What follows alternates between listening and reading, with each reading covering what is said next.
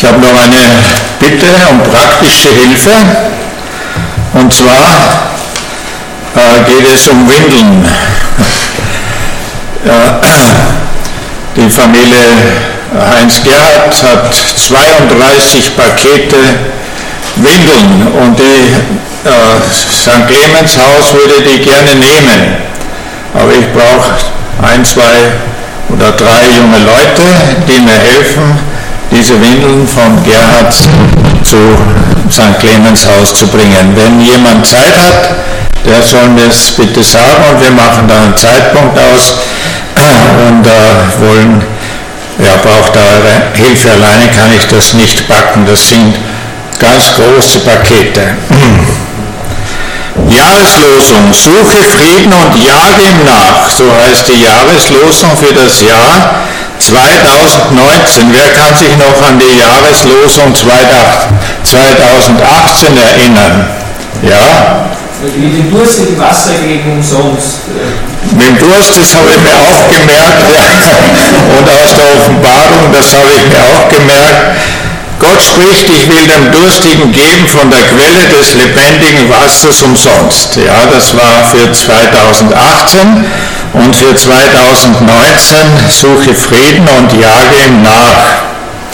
Frieden, Frieden wünschen sich ja die meisten Menschen für sich persönlich, für ihre Familie, für ihre Freunde und wir wünschen uns auch Frieden für die ganze Welt. Jeder, der schon einmal eine kriegerische Auseinandersetzung erlebt hat, weiß den Wert des Friedens zu schätzen. Ich bin unglaublich dankbar dafür, dass wir in Mitteleuropa auf eine mehr als sieben Jahrzehnte andauernde Friedenszeit zurückblicken können. Das ist nicht selbstverständlich. Das ist eine Ausnahme. Wenn wir uns in der Welt umsehen und auf die Menschen blicken, die zu uns nach Österreich kommen, um den Krieg in ihrer Heimat zu entgehen, dann verstehen wir erst, welch ein Glück und Segen es ist, auch in einem Land in Frieden leben zu können. Und ein Wert des Friedens kennt auch der Beter des Psalms 34, es ist David, er weiß, dass der Frieden nicht einfach so da ist. Frieden ist nicht leicht zu haben, sondern er sagt sogar, sucht den Frieden und jagt dem Frieden nach. Wir müssen aktiv werden, wenn es um den Frieden geht. Und wenn man ihn gefunden hat, den Frieden, dann braucht es wieder der Aktivität und der Anstrengung, diesen Frieden zu erhalten. Ja, das sehen wir in der Politik, das sehen wir aber auch in den Familien, das sehen wir ja in vielen Bereichen. Unfrieden oder gar Krieg können Menschen unerträglich belasten und auch bedrohen, dass sie fliehen müssen sogar, alles zurücklassen müssen. Wir sollen das auch bedenken. Und die Menschen, die fliehen müssen, weil der Krieg sie bedroht oder eine kriegerische äh, Regierung, die haben nur ein einziges Ziel. Das Leben in einem friedlichen Land, in dem sie Respekt erfahren und in dem es gewaltfrei zugeht.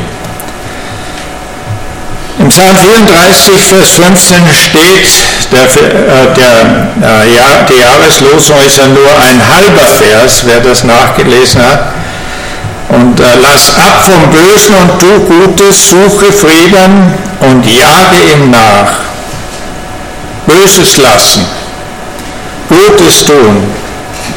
Frieden mit allem Einsatz zu suchen ist ja ein guter Vorsatz, auch für das neue Jahr. Aber können wir das?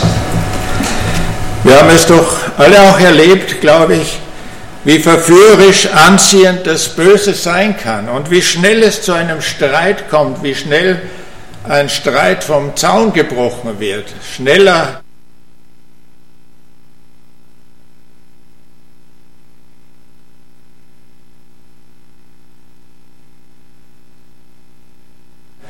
oder im Geschäftsleben oder wo immer. Wir haben auch erfahren, dass es gar nicht so einfach ist, Gutes zu tun. Und für die biblischen Texte ist Frieden dabei mehr als das gute Miteinander. Und bei den Aussagen der Bibel ist es immer gut, wenn wir den Zusammenhang sehen, in dem sie geschrieben wurden. Das gilt auch für den Psalmtext 34 und darum habe ich auch gebeten, dass wir diesen Text ein bisschen nach der Reihe anschauen. Denn vor diesem Vers 15b stehen ja 14 andere Verse, nicht? Der Psalm enthält ja verschiedene Aufforderungen zu einem geistlichen Verhalten und manche Aussagen über den Segen, der da gegeben wird, wenn wir die Ratschläge Gottes, die Ratschläge des Wortes Gottes beachten.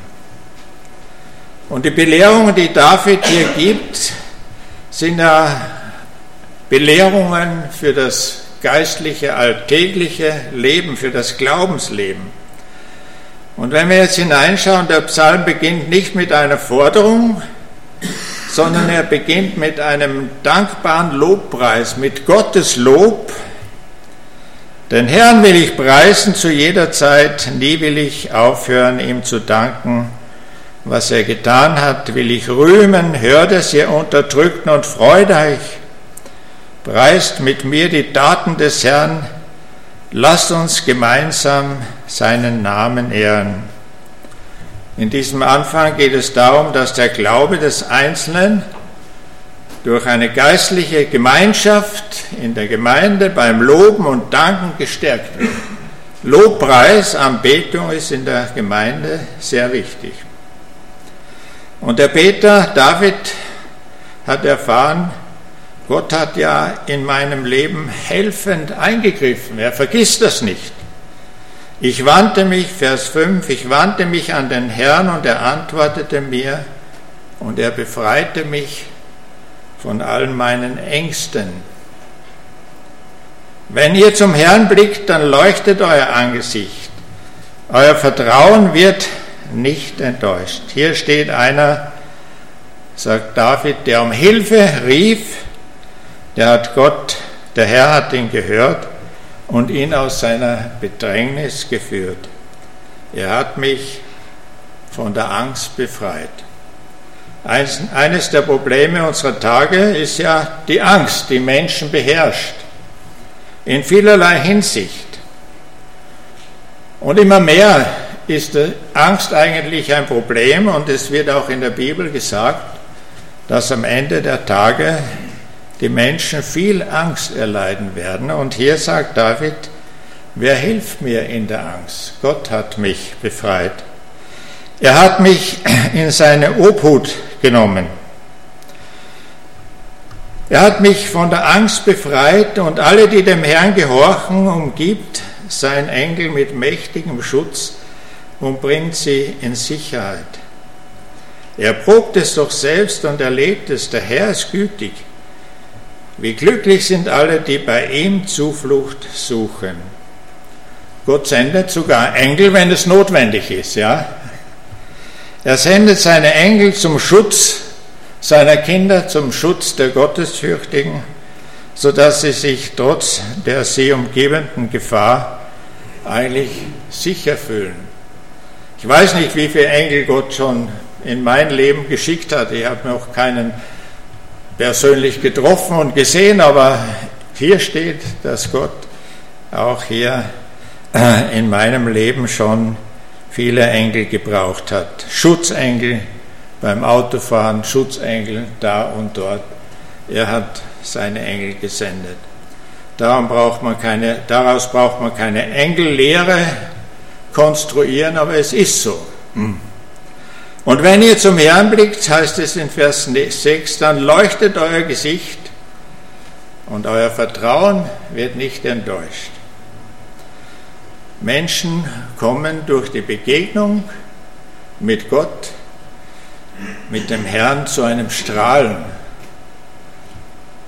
Nietzsche, dieser atheistische Philosoph, Sohn eines Pastors, der sagte ja, es sollte mehr Christen geben, die fröhlicher, zuversichtlicher ausschauen, die nicht ein Kaffeekannengesicht haben. Ihr wisst, die Kaffeekanne ist die lange Kanne, sondern ein Teekannengesicht, dass sie wirklich auch strahlen darüber, was Gott für sie getan hat. Aber solche geistlichen Erfahrungen kann man von niemand lernen oder übernehmen. Sie müssen ganz persönlich im Leben des Gläubigen gemacht werden. Ich habe oft erlebt, dass Gott in Not auf einmal Freude in mein Leben geschenkt hat. Wer Zuflucht nimmt zu ihm, der darf wissen, dass er die Erfahrung macht, dass er auch glücklich ist, dass er froh ist, dass er Geborgenheit erlebt, trotz Nöten, Gefahren, trotz Trauer und Schmerz. Und erst durch das Selbsterlebte lernen wir den Wert der Liebe und Güte unseres Herrn am besten kennen, wenn wir selber erlebt haben, wenn wir selber erlebt haben. Und David sagt, er probt es doch selbst und erlebt es. Der Herr ist gütig. Wie glücklich sind alle, die bei ihm Zuflucht suchen. In der Lutherbibel steht, schmecket und sehet, wie freundlich der Herr ist. Probiert es doch aus, wie freundlich der Herr ist. Und David wünscht seinen Lesern die gleichen segensreichen Erfahrungen, auf die er selbst zurückblicken kann. Er kann zurückblicken auf die Erfahrung, dass Gott freundlich ist, gütig ist. Und weil er mich festhält, kann ich Böses loslassen. Weil er mir Gutes getan hat, kann ich Gutes tun. Weil er mein Leben mit einem Frieden umgeben, umgeben hat durch Jesus Christus, seinen Sohn, kann auch ich Frieden weitergeben. Der Gedanken des, Gang des Psalmisten setzt sich mit einem grundsätzlichen Aufruf fort. Ihr, die ihr dem Herrn gehört, sagt er, was sollen wir tun? Unterstellt euch ihm. Wer ihm gehorcht, kennt keine Not. Kommt her, ihr Kinder, höret mir zu, ich will euch sagen, was es heißt, Gott ernst zu nehmen und mit ihm zu leben. Alles beginnt damit, dass wir uns Gott unterstellen, unter seine Herrschaft stellen, dass wir Gott als unseren Herrn anerkennen, dass wir Jesus Christus als unseren Herrn in unserem Leben akzeptieren ja, dass er den ersten Platz in unserem Leben hat. Alles Weite folgt daraus. Vers 13, wollt ihr von eurem Leben etwas haben und möglichst lange glücklich sein, dann schaufelt Geld und schaufelt Geld und Reichtum und so weiter. Dann sagt er, dann nehmt eure Zunge gut in Acht, damit ihr nicht lügt und niemand verleumdet. Wollt ihr etwas Schönes in eurem Leben erleben, dann nehmt eure Zunge gut in Acht. Es wird ja mit Worten eigentlich am häufigsten gesündigt. Üble Nachrede, schlimme Worte für andere, Fluchen. Also mit dem Wort, das wir verwenden, mit den Worten, die wir verwenden, wird am meisten gesündigt und das hat dann wieder üble Folgen. Das Böse, das wir mit der Zunge sehen, das geht auf, führt zu einer schlimmen Ernte. Und wir wissen, wie schnell das geht, die Worte so über, über unsere Zunge fließen, nicht auch die Bösen. Ganz schnell, leicht geht das. Und manchmal möchte man sich wünschen, dass schlechte Gedanken wenigstens nicht geäußert werden oder geäußert worden wären, nicht? Wenn jemand schon schlechte Gedanken hat, dass er es wenigstens nicht äußert. Und in Jeremia steht ja, nichts ist so abgründig wie das menschliche Herz. Voll Unheil ist es. Wer kann es durchschauen? Durch Worte sind viele kleine Brände gelegt worden, die der Teufel dann zu einem Großfeuer macht. Der bläst hinein, wie in Kalifornien der Wind, und macht es zum Großfeuer. Und oft sind durch Worte, ich glaube, das können wir alle bestätigen, tiefe Wunden geschlagen worden. Nicht einmal durch Schläge, sondern durch Worte tiefe Wunden geschlagen worden. Und durch diese Worte ist es manchmal so, dass wir unbedacht, sehr unbedacht, uns in den Dienst dessen stellen, der diesen Flächenbrand entfachen will. Dass wir uns in den Dienst dessen stellen, der keinen Frieden will, sondern der Unfrieden stiftet. Der Unfriede hatte eine tiefe Wurzel und geht zurück bis in das dritte Kapitel des ersten Buches Mose, nicht? wo der Teufel durch die Schlange den Menschen verführt hat. Adam und Eva haben in einer herrlichen, harmonischen Weise mit Gott im Frieden gelebt.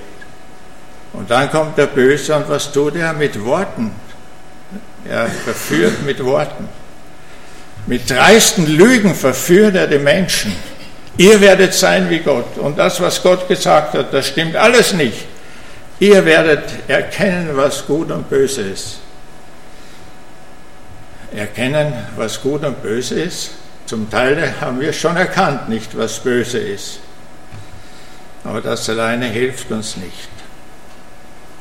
Im Vers 15 ruft uns David unmissverständlich auf, weiche vom Bösen, die Furcht des Herrn ist das Böse zu hassen. Verabscheut das Böse, haltet fest, am Guten steht in Römer 12, Vers 9. Und die Grenzlinie zwischen dem Guten und dem Bösen wird in der Heiligen Schrift ganz deutlich gezogen. Die Heilige Schrift sagt uns, was gut und was böse ist. Und es ist schlimm, wenn wir diese Grenzen verwischen. Wenn wir sagen, ja, so schlimm ist es auch wieder nicht und ich kann mir ja noch das leisten. Und wer sich nicht eindeutig vom Bösen absondert, der wird sich irgendeinmal anpassen an das Böse. Die Weiche ist schnell gestellt und auf einmal sind wir dort, wo wir zum Teil heute sind. Auf einmal wird alles, was früher einmal Sünde genannt wurde, nicht mehr Sünde genannt. Man prüfe, sagt Paulus in Römer 12, was der gute und wohlgefällige und vollkommene Wille Gottes ist. Im Alten Testament steht der hebräische Begriff Shalom. Dieses Shalom beschreibt zunächst einmal die Unversehrtheit der Menschen. Keine Krankheit, keine psychischen Nöte, unversehrt. Der Gegensatz zu allen Leib und Leben bedrohten Möglichkeiten tritt hier vor. Und es geht auch um die zwischenmenschlichen Beziehungen. Shalom zwischen dir und mir.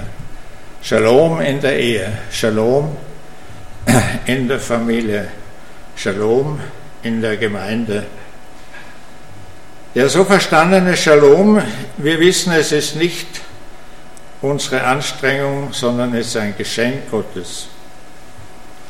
Wahren Frieden mit sich selbst und mit anderen kann man nicht haben, wenn man nicht die vorhergehenden Forderungen, die hier genannt werden, erfüllt. Abkehren vom Bösen.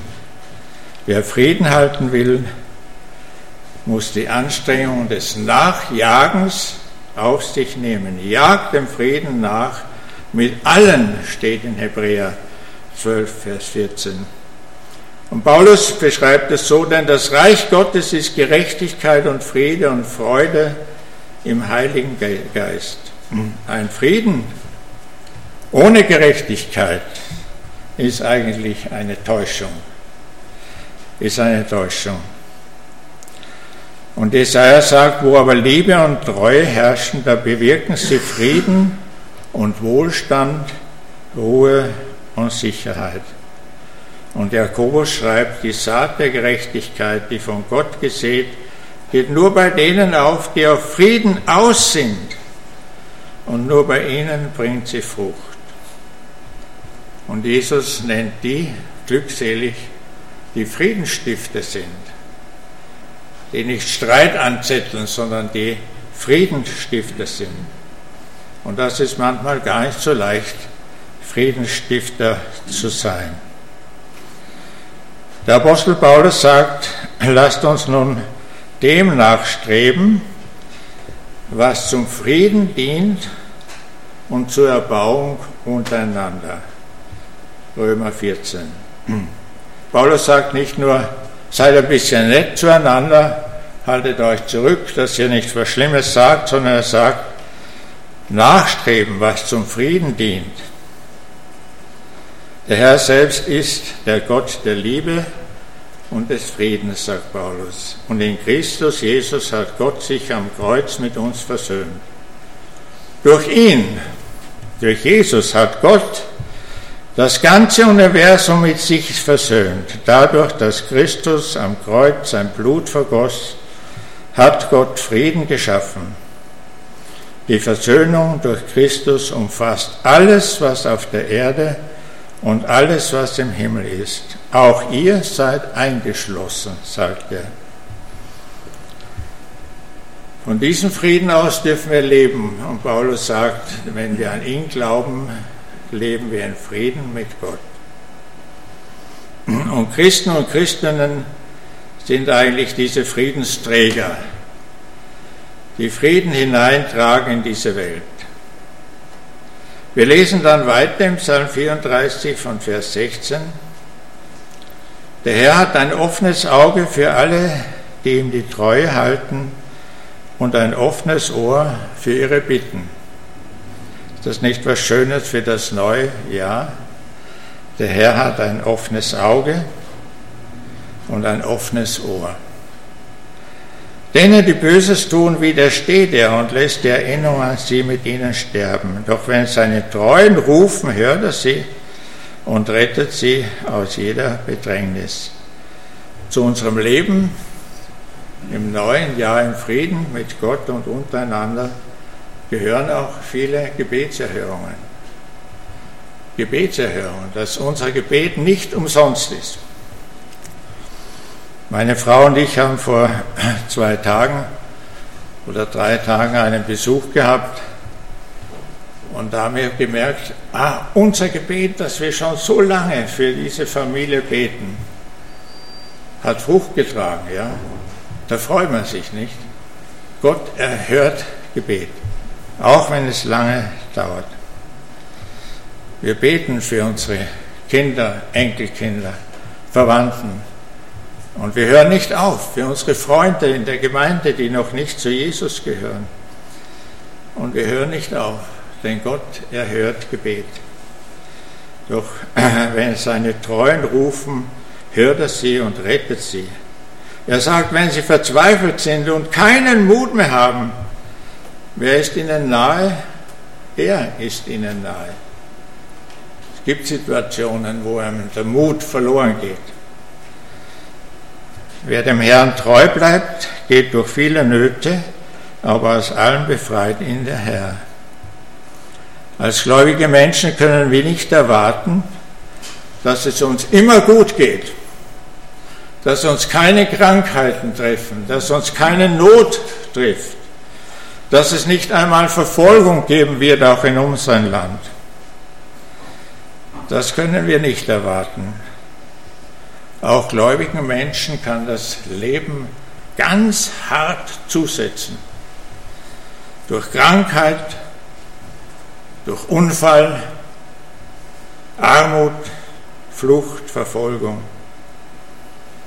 Und Paulus schreibt in der, Apostelgeschichte, lesen wir Kapitel 14, überall machten sie, nämlich der Paulus und Silas, den Christen Mut und ermahnten sie unbeirrt am Glauben festzuhalten.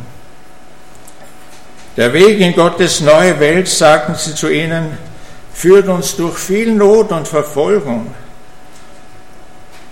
Und so ist es sogar der Wille Gottes, steht hier. Ja. Und im zweiten Timotheusbrief sagt Paulus, alle, die in der Bindung an Jesus Christus ein Leben führen wollen, das Gott gefällt, die werden immer fröhlich und in bester Ausstattung mit Gesundheit und Kraft. Nein, er sagt, werden Verfolgung erleiden. Das lesen wir hier eigentlich nicht so gerne, nicht? Aber der Glaubende wird darin nicht umkommen, sagt der Psalmist. Der Herr rettet das Leben aller, Vers 23, die bei ihm Schutz suchen. Sie haben kein Unheil zu fürchten. Sie erwarten die Erlösung und Befreiung, körperlich und auch geistlich. Der Gerechte aber wird durch seinen Glauben leben.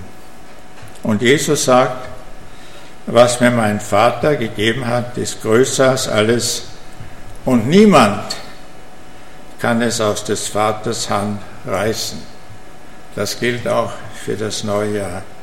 Niemand kann seine Kinder aus des Vaters Hand reißen. Die zu Jesus gehören, kann niemand aus der Hand Gottes rauben.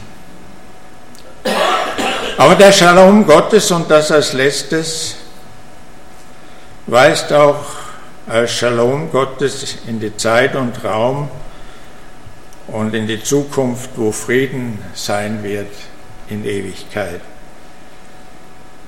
Gott, das Friedensreich Gottes erwartet uns. Das Friedensreich Gottes, das die Menschheit mitsamt Tier- und Pflanzenwelt umfassen wird, erwartet uns.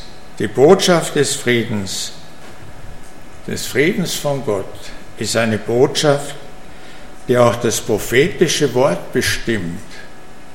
Das prophetische Wort des Alten Testamentes. Und da gäbe es sehr viele Stellen, ich will nur eine lesen. In Micha, sie werden ihre Schwerter zu Pflugscharen machen und ihre Spieße zu Sichen. Es wird kein Volk wieder das andere das Schwert erheben und sie werden hinfort nicht mehr lernen, Krieg zu führen. Die Schwerter werden umgeschmiedet zu Pflugscharen. Die Kanonen werden umgeschmiedet zu Dingen, die uns Menschen dienlich sind. Aber letztlich kann nur einer die zerstörte und zerstrittene, von Gott abgefallene Schöpfung am Ende der Zeiten wieder zurechtbringen und Frieden bringen. Und dieser eine ist der Friedenskönig, der Friedenskönig Jesus Christus. Der Friedenskönig, der von seiner Gemeinde sehnsüchtig erwartet wird. Und so gehen wir auch hinein in dieses Jahr und ich möchte es auch wieder ganz bewusst hineingehen in dieses neue Jahr mit der Bitte, komme bald, Herr Jesus, komme bald. Friedenskönig Jesus Christus, komme bald. Und diese Zusage, dass Jesus kommt, tröstet uns, dass wir Kraft schöpfen aus diesen Verheißungen, Kraft schöpfen für den Frieden, der nötig ist in unseren Familien, der nötig ist in unseren Gemeinden und der nötig ist, und wir wollen uns dafür einsetzen, auch in unserer Gesellschaft. Suche Frieden und jage ihm nach.